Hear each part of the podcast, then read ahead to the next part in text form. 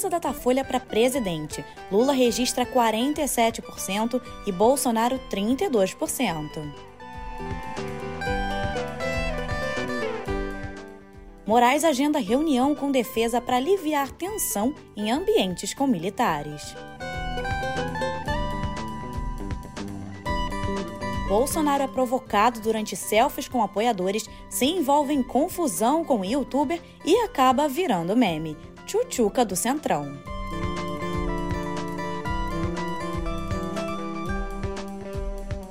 Muito bom dia, boa tarde ou boa noite para você que está me ouvindo agora. Eu sou Thay Oliveira e hoje vou te contar as principais notícias do dia. Então vem comigo, pega o seu bom cafezinho, porque começa agora mais um episódio de No Pé do Ouvido.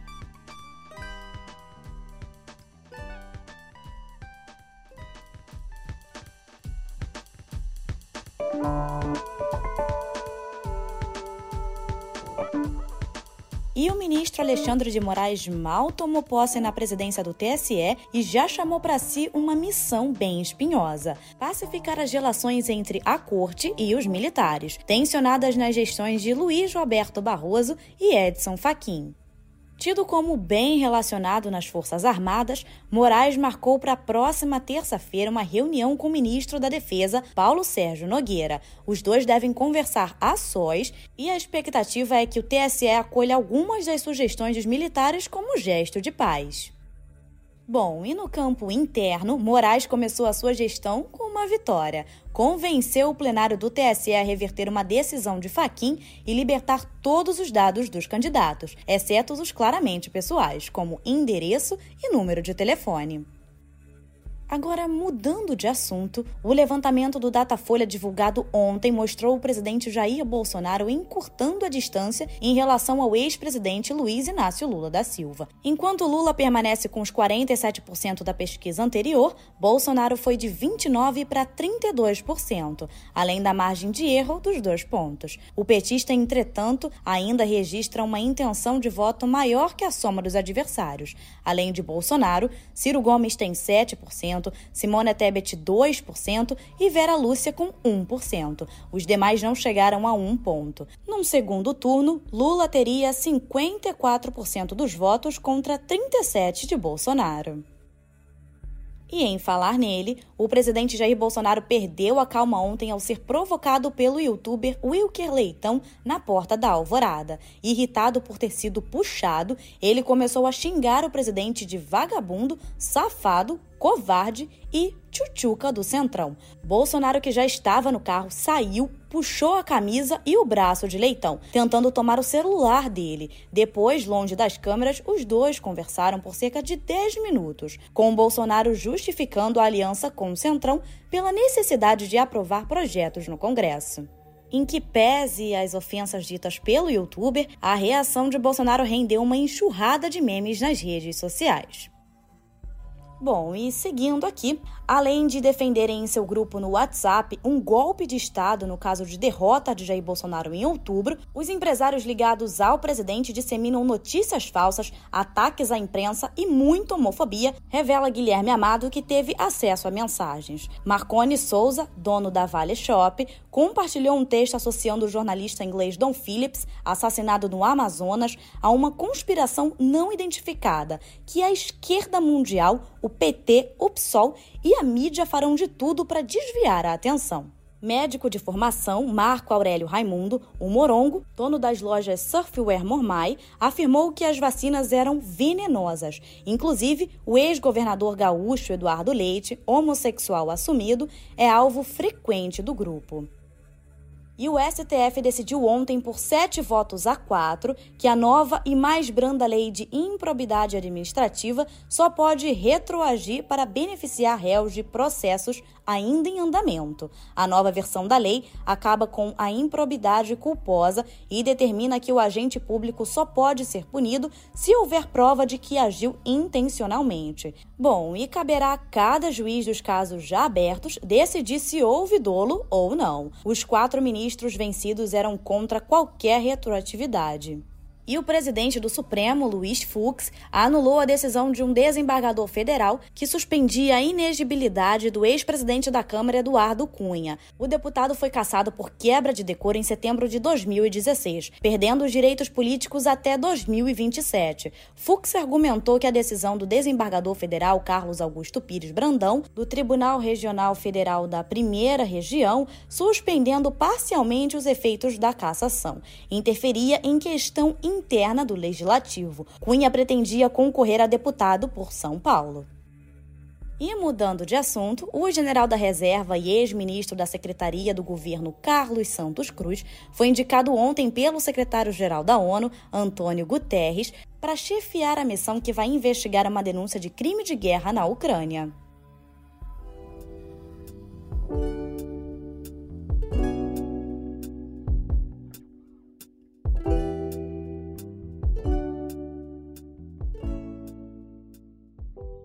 E a gente começa a editoria de cultura em clima musical. O mergulho no samba foi a bem-sucedida forma que a cantora Maria Rita encontrou de tirar sua carreira da sombra da mãe, a grande Elis Regina. Agora, a artista dá mais um passo para diferenciá-las ao estrear como compositora. Segundo Maria Rita, compor é uma responsabilidade muito grande. Sempre disse que se for para ser uma compositora mediana, prefiro então nem começar. Bom, ela inclui duas canções suas no EP Desse Jeito, lançado hoje nas plataformas de streaming.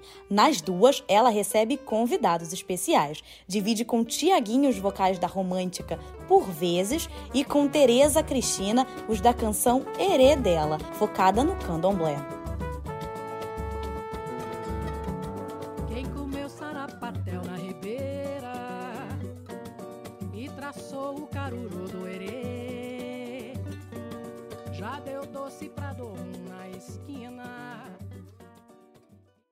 E agora, e se Bridgerton fosse um musical?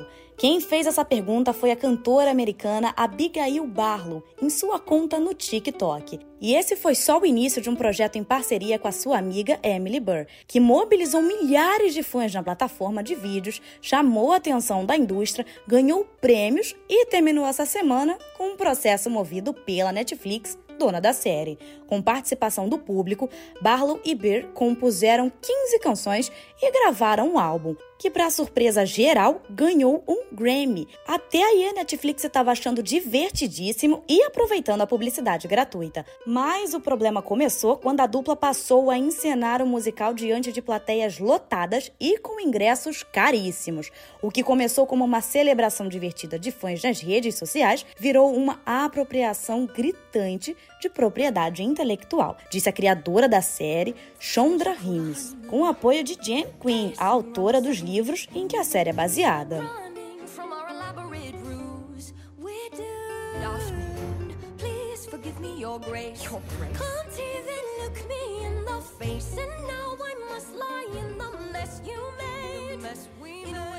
Bom, e seguindo aqui, um pouco antes de novamente se declarar diante de um juiz inocente do ataque ao escritor Salman Rushdie, o americano Hadi Matar, de 24 anos, disse ao tabloide New York Post que leu apenas duas páginas do célebre livro Os Versos Satânicos. Lançado em 1988, a obra foi considerada blasfema pelos muçulmanos motivou um fatwa, um decreto religioso do líder iraniano Ayatollah Khomeini, conclamando os fiéis a matarem o escritor. Sem admitir o crime, Matar, que foi preso no local do ataque, disse que Rushdie não era uma pessoa boa e que atacava o Islã. Ele se mostrou surpreso ao saber que o escritor sobreviveu, embora com ferimentos seríssimos.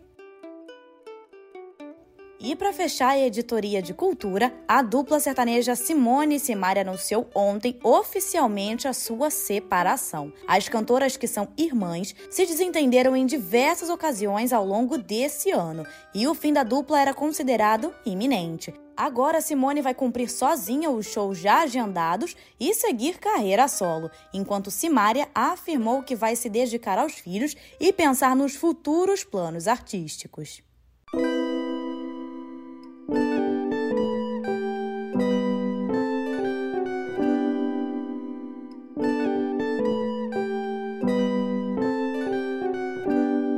As organizações Me Too Brasil e Projeto Justiceiras encaminharam 18 novas denúncias de assédio sexual ao Conselho Nacional do Ministério Público contra o juiz do Tribunal Regional do Trabalho da Segunda Região, Marcos Escalércio. Até essa quinta-feira, as duas ONGs receberam cerca de 64 relatos de assédios cometidos pelo magistrado contra funcionárias e estagiárias do tribunal em que ele atua em São Paulo, e também de alunas de um cursinho preparatório para o exame da OAB em que ele é professor. Escalércio já tinha sido denunciado por assédio sexual por outras 10 mulheres entre 2014 e 2020, em casos que estão sendo apurados pelo Conselho Nacional de Justiça em Brasília e o Tribunal Regional Federal da Terceira Região em São Paulo.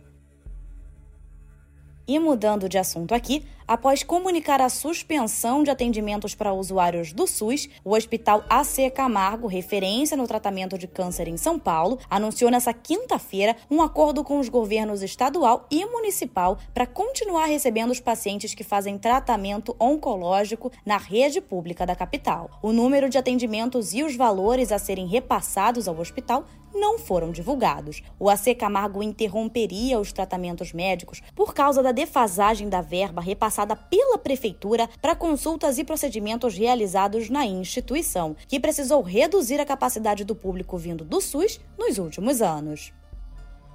E seguindo aqui, São Paulo se tornou a única representante brasileira em um ranking de 90 países que analisa as melhores cidades para circulação segura de ciclistas. A capital paulista ficou em 76º lugar, à frente de outras capitais sul-americanas como Bogotá em 81º e Buenos Aires em 83º, e atrás apenas de Santiago na 58ª posição. A lista é dominada por europeus, encabeçada por Utrecht, na Holanda, Münster, na Alemanha e Alterpia, na Bélgica. As cidades receberam notas de 1 a 100 para indicadores como segurança, crimes e acidentes envolvendo ciclistas, e pontos de bicicletas compartilhadas.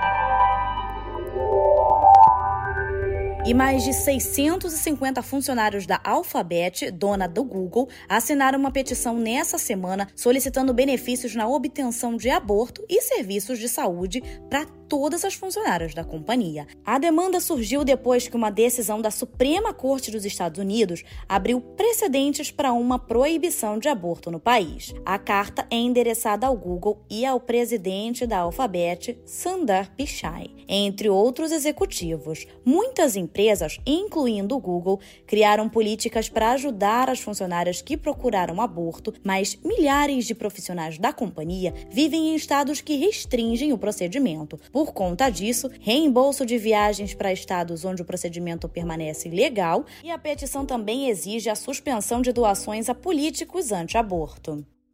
E vem cá, me conta. Ontem você sentiu que tinha alguma coisa errada com as redes sociais da Meta? Pois nessa quinta-feira as redes sociais da Meta, o Facebook, o WhatsApp e Instagram passaram por instabilidades. Por volta das 4 horas da tarde no horário de Brasília, as plataformas saíram do ar por alguns instantes. Milhares de relatos de usuários se acumularam no Twitter e se somaram ao site Down Detector, dando conta de problemas de conexão. Segundo a Meta, um problema técnico fez com que alguns usuários tivessem dificuldades para acessar os aplicativos e produtos. Mas, em pouco tempo, mais ou menos uns 10 minutos, as plataformas normalizaram para a maioria dos usuários. E seguindo aqui para mais um assunto recorrente no mundo da tecnologia, a Anatel vai liberar a partir da próxima segunda-feira a ativação do sinal 5G puro em Florianópolis, Palmas, Rio de Janeiro e Vitória. A decisão foi tomada na quinta-feira em reunião com um grupo criado pela Anatel para cuidar da ativação da internet 5G na faixa de 3,5 GHz. Com a decisão, 12 capitais do país vão passar a contar com a tecnologia no início da próxima semana. A previsão para as 15 capitais restantes terem o 5G vai até novembro.